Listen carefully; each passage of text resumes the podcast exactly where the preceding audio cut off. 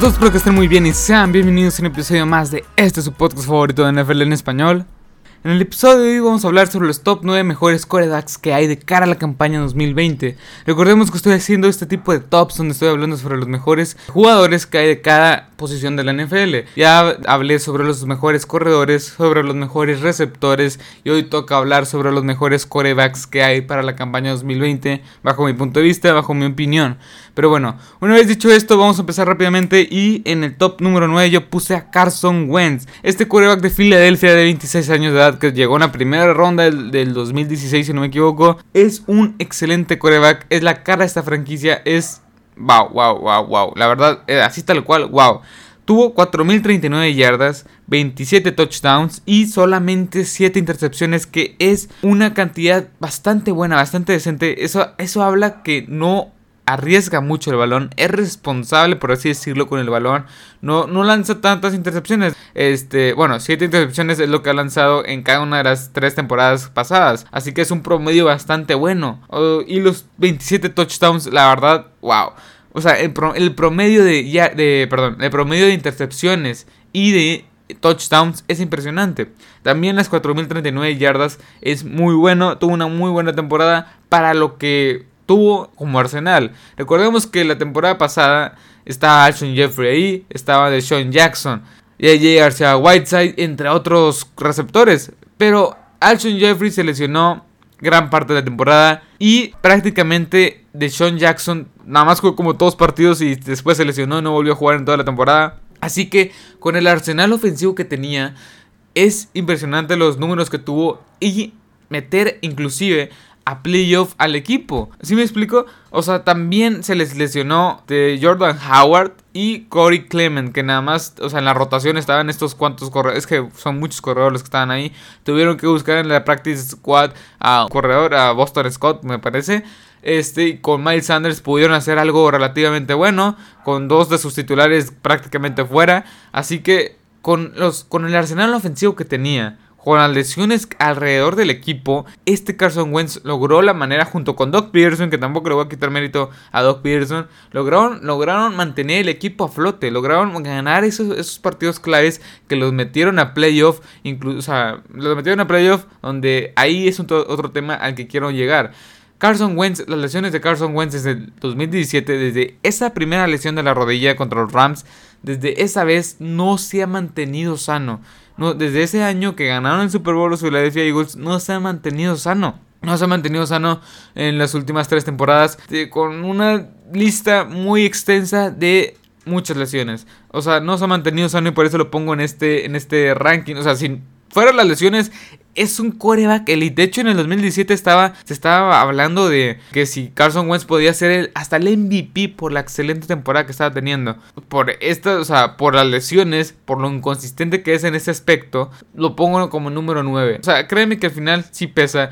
Y creo que fuera de las, fuera de las lesiones, lo hubiera puesto en el top 5, en el top 4, sin dudar, la verdad. Pero bueno, una vez dicho esto, vamos a hablar sobre el top número 8 y su rival de división, Dak Prescott. Dak Prescott la temporada pasada demostró que no es un coreback de sistema que puede lanzar y lo hizo para 4.902 yardas. Se quedó a 98 yardas de llegar a las 5.000. después de tener temporadas de muy apenas 4.000 yardas, 3.800, ¿sí me explico? Basándose nada más en el ataque terrestre. La temporada pasada hizo una ofensiva completamente diferente con Kellen Moore. La verdad fue una muy explosiva ofensiva. Fue la número uno total en yardas totales.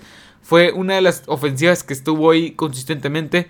Tuvo 30 pases de anotación y 11 intercepciones. Y obviamente 30 pases de anotación con el arsenal que tienes con Ezekiel Elliott. Tenías a Jason Witten, que así no, no vino tan fresco como se esperaba, pero esta es Jason Witten al final del día. También estaba Michael Gallup, Amari Cooper, Randall Cobb. Entonces tenías un arsenal ofensivo que si no lo explotabas como lo hizo, prácticamente hubiera sido un fracaso. Sí, el equipo no avanzó playoff, pero creo que en cierta parte fue por el head coach.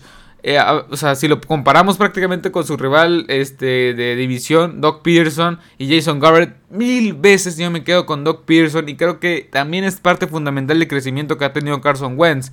Así que me interesa mucho saber, me, interesa, me intriga mucho saber cómo Mike McCarthy, que trabajó con Aaron Rodgers, el grandísimo Aaron Rodgers, llega aquí a, a tratar de este, dar lo máximo, de explotar el talento de Dak Prescott, que ah, la temporada pasada demostró que puede lanzar. Le doy el beneficio de la duda. Le doy el beneficio de la duda de que Mike McCarthy puede hacer algo mucho mejor que lo que hizo Jason Garrett con Dak Prescott y este equipo de los Dallas Cowboys. Y me, interesa mucho, o sea, me, me, intriga mucho, me emociona, mejor dicho, saber cómo CD Lamb se va a acoplar a Michael Gallup, a Mari Cooper, a Ezekiel Elliott, Tony Pollard. O sea, esta ofensiva luce espectacular para que Dak Prescott tenga los controles y le haga una ofensiva imparable. Pero bueno, vayamos con el siguiente y es Big Ben. Sí, Big Ben la temporada pasada no jugó prácticamente jugó dos partidos. Este, y luego se lesionó. Es una lesión muy grave del, codo. El equipo tuvo una excelente defensiva. TJ Watt, Joe Hayden, Doug Dupree, Minka Fitzpatrick, entre otros muchos. Stephen Tweed, Cameron Hayward. O sea, muchos nombres, muchos nombres y renombres de jugadores All Pro, Pro Bowlers, entre otros. Así que tuvo una excelente defensiva. Eso hay que admitirlo. El equipo de los Steelers tuvo una excelente defensiva.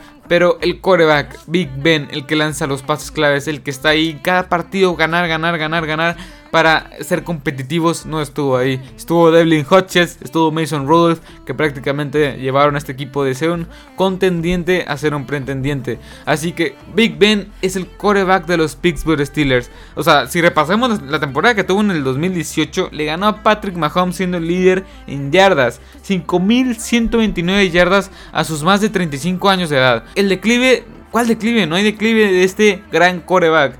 34 pases de anotación. Es cierto, lanzó muchas intercepciones, lanzó, lanzó 17 intercepciones. Sí, o sea, sí lanzó muchas intercepciones y todo eso, pero él está ahí partido a partido, domingo a domingo. ¿Sí me explico? O sea, no hay playoff si no está este Big Ben. Pero bueno, vayamos con el siguiente, con el top número 6. Y pienso que Deshaun Watson es eh, merecedor, por así decirlo, del puesto número 6.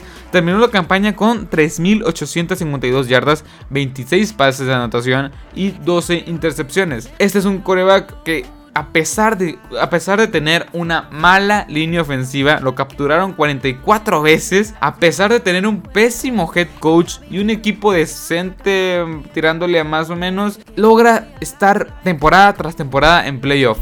O sea, no tiene tanto en la, temporada, no tiene tanto en la NFL, pero en las dos temporadas que ha sido titular, las dos temporadas que ha llegado a playoff y siendo líder de división. Así que hay que darle el mérito a este coreback. Pienso yo que no se le da tanto el mérito de Sean Watson, de tener un pésimo head coach slash gerente general, o sea, y tener una línea ofensiva que es de las peores de la NFL, lo capturaron 44 veces. Él carga prácticamente con el equipo y tiene menos de 25 años de edad. Así que es un excelente coreback con un pésimo head coach, con una pésima línea ofensiva, con un equipo regular y hace maravillas prácticamente. Hace maravillas prácticamente. Eh, recordemos que, o sea, ¿por qué digo que es un mal head coach?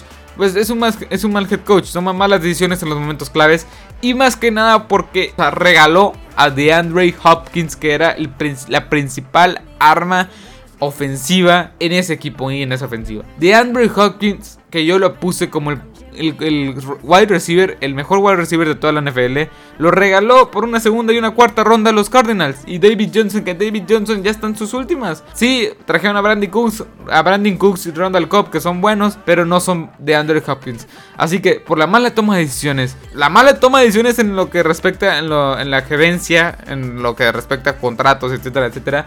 Y la mala toma de decisiones siendo head coach, este Bill O'Brien se ha ganado mi odio y respeto también a Deshaun Watson por mantener el equipo a flote.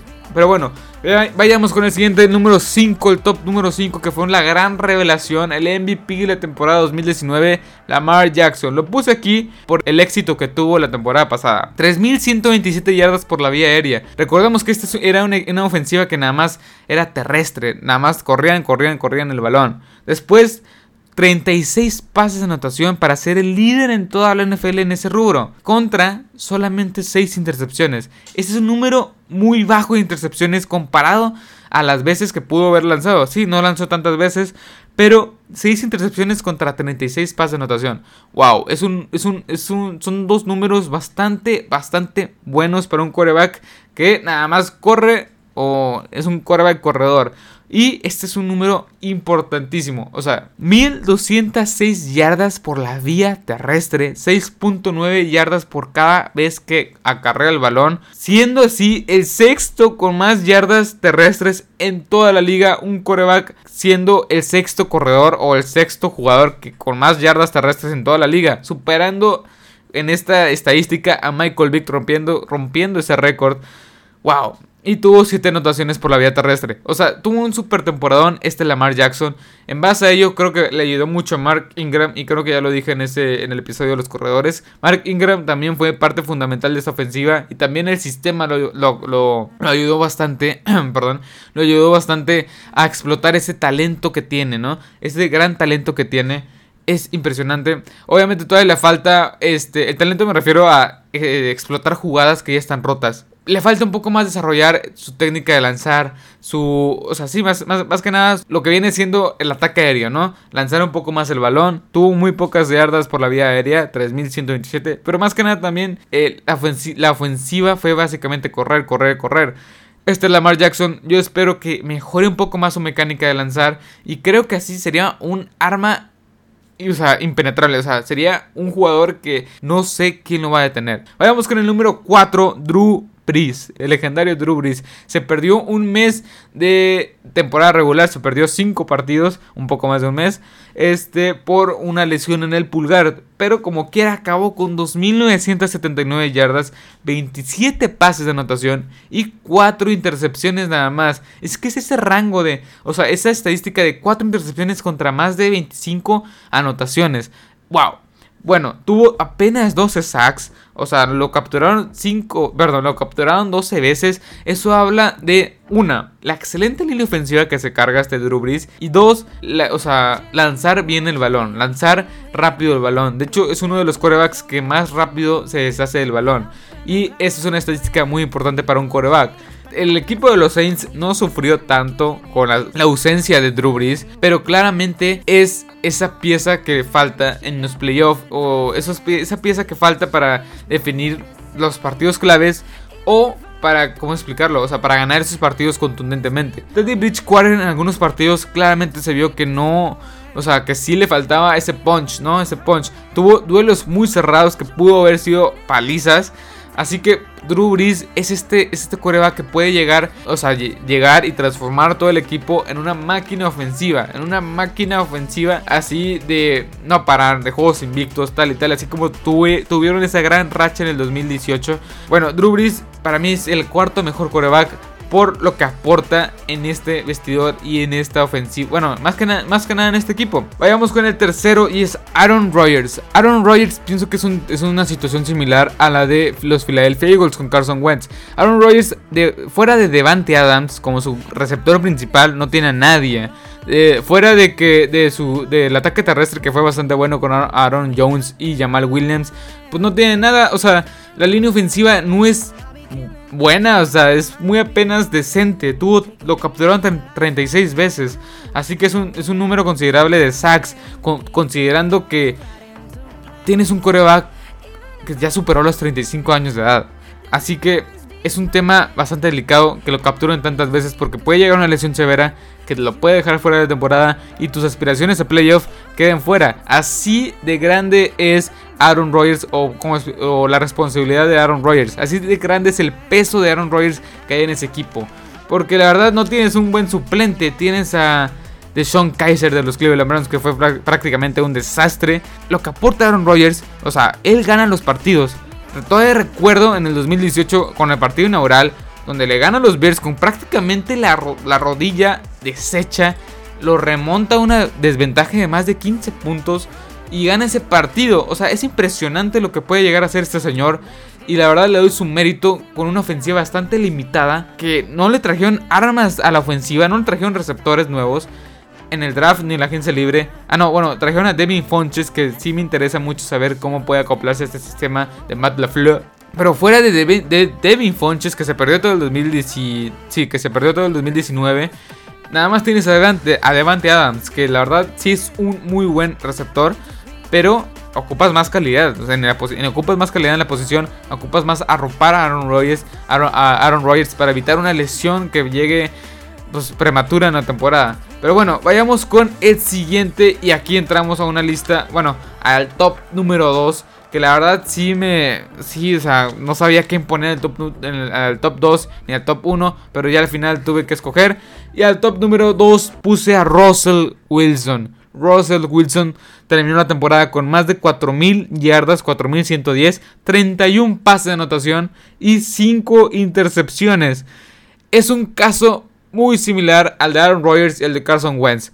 bueno, es un caso más similar al de, de Sean Watson, al de Sean Watson. No la línea ofensiva mm, ha sido inconsistente, ha sido de las peores en la liga en los últimos que 3, 4 temporadas, en los últimos 3, 4 años. Lo capturaron 48 veces y aún así el señor se da el lujo de lanzar 31 pases de anotación. Sí, el, el cuerpo de receptores es muy bueno. Tyler Lockett, TK y Metcalf son de lo mejor que hay en la liga. O no de lo mejor, pero es de lo mejorcito que hay en el de la NFL. Fácilmente los pongo en el top 15, top 15 mejores de toda la NFL. La verdad tuvo un muy buen ataque a la ofensiva, considerando este que eh, para los playoffs, para sí, para la recta final de temporada no tenía sus tres corredores principales, no tenía ni a Rashad Penny, ni a Chris Carson, ni siquiera tenía CJ Pro 6, también no tenía a CJ Pro 6. Así que o sea, con tantas deficiencias, este, este jugador lo, logra sacar partidos que no sabes ni cómo lo saca. Sin este jugador, prácticamente los Seahawks no llegan a ninguna parte. Y eso está más que claro. Russell Wilson, el talento que, que, tiene es impresionante. Ha evolucionado como coreback año con año y lo ha demostrado con sus grandes touchdowns, con sus increíbles jugadas rotas que las convierte en o sea, una jugada que prácticamente estaba deshecha la convierte en un touchdown o en una ganancia de más de 20 yardas. La increíble, o sea, la increíble, el, increíble bajo índice de intercepciones que tiene es impresionante. 5 intercepciones nada más. Wow.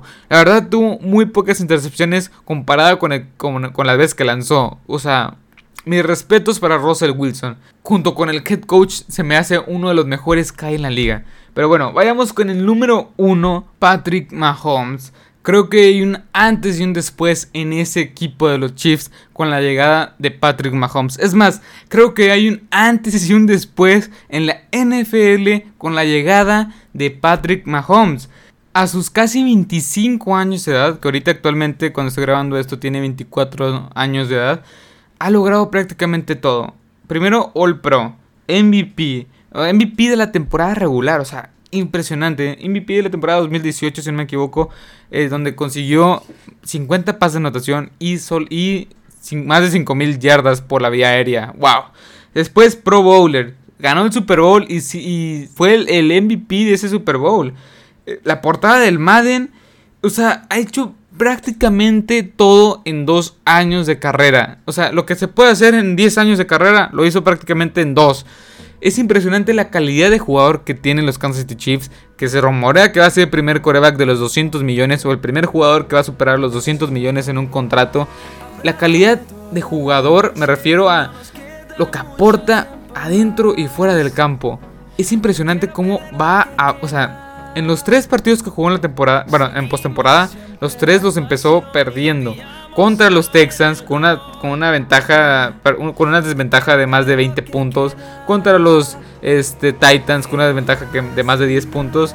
Y contra los 49ers en el Super Bowl. Y todos, o sea, los tres, los tres partidos los ganó. Los tres partidos los ganó el equipo y él, él, la calidad, o sea, el coreback en sí, como juega en sí la verdad, mis respetos. O sea, es el, mejor coreback para mí que he visto en la era actual. En lo que me ha tocado de ver en NFL. Creo que ningún coreback se le puede comparar tal cual. A lo mejor Russell Wilson sí con su estilo de juego. Pero prácticamente es un excelente coreback. Y aquí van un poco más de sus, estadísticas. 26 pases, anotación, 5 intercepciones. Y tu coreback rating de 76.3. Que fue el segundo mejor de toda la liga solo detrás de Lamar Jackson. Y eso que se perdió tres partidos. Si no hubiera tenido unas estadísticas mucho mejores que las que tuvo la temporada pasada. Así que Patrick Mahomes es Patrick Mahomes. Creo que ahorita es la cara de toda la NFL. Así que básicamente es eso. Sí, lo pueden limitar, pero creo que esa sangre de ganador es, es una combinación de Big Ben, Russell, de Big Ben y de Russell Wilson que llama muchísimo la atención. O sea, pasó un año aprendiendo de Alex Smith para ser el monstruo que es actualmente. Sinceramente es un muy buen coreback. Es un muy buen jugador de NFL. Y la verdad, para mí es el mejor coreback que hay actualmente en la NFL. Pero bueno, esa es mi opinión y nada más. Espero que les haya gustado este episodio, espero que les haya encantado. Dejen tu like si te ha gustado este episodio. Recuerda, que voy a estar subiendo este tipo de tops. El siguiente, lo más probable es que sea eh, los top 9 mejores Tyrants que hay en toda la NFL, los mejores alas ofensivas que hay en la NFL. Sígueme en mi página de Facebook, arroba Marcelo Lozada, y te estará apareciendo el banner del canal. Ahí subo como noticias, ahí subo los episodios al instante. Creo que estaré, estaré subiendo a mis redes sociales, a, a lo mejor abro en Instagram o en en la misma página de Facebook. Estaré subiendo este tipo de episodios o estos episodios o una parte de los episodios este, para hacer una extensión más del canal. Pero bueno, sigue mi página de Facebook, ahí está, este, arroba Marcelo Rosada y te estará apareciendo el logo del canal. Sin más que decir, pues espero que te haya gustado este episodio, espero que te haya encantado. Así que hasta la próxima, adiós.